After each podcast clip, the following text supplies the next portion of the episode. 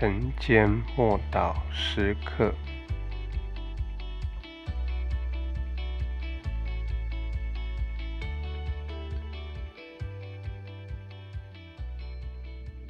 愿你的国降临。马太福音六章十节，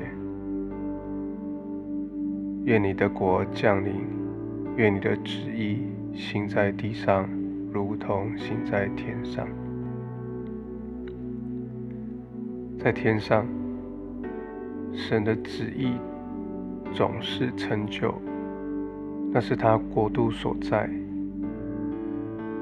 我们常常渴望能够到那里去，但耶稣却告诉我们要祷告，祈求神的国降临在我们中间。耶稣让我们祷告，祈求神的国扩张到全地。耶稣希望神掌权在我们的中间，好让一切归入神的管制底下。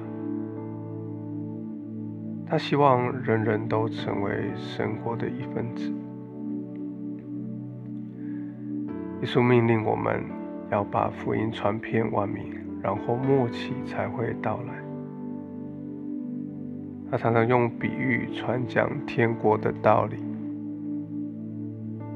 他也曾经将天国比喻一个芥菜种、一粒种子、一块田地、一棵树、撒下的一张网等等。神使自己依赖我们的祷告。当我们祈求神的国降临，他的国必会来到。所谓国度，就是国王的影响力及所扩张到的地区。假使有人虽然属于某一间教会，却依然做自己，也没有在神面前谦卑自己，也不愿意顺服他。那么神的国就不会在它里面。为什么不在它里面呢？因为王国的统治与施政的影响所及的地方才是国度。现代人谈论信仰，总是千篇一律，认为神的形象已经彻底被解构。其实没有人能够依照自己定定的游戏规则。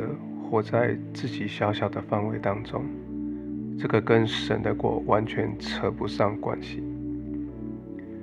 在神的国度里，做决定的是神，不是我们；所依循的是神的旨意，不是我们的旨意。是他的国掌权，而非我们的国掌权或自我中心的计划。与自私的野心，神希望介入我们生活中的每个层面。他的果不在乎言语，是在乎大能，是圣灵的大能，能够进入我们生活的每个层面来祝福我们，并且使丰盛临到我们的生命当中到一个地步，可以涌流出来。我们来祷告。神啊，我要为你的国献上感谢。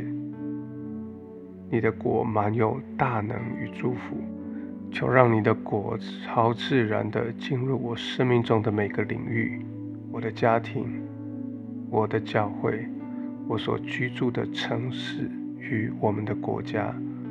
奉主耶稣基督宝贵的名求，阿门。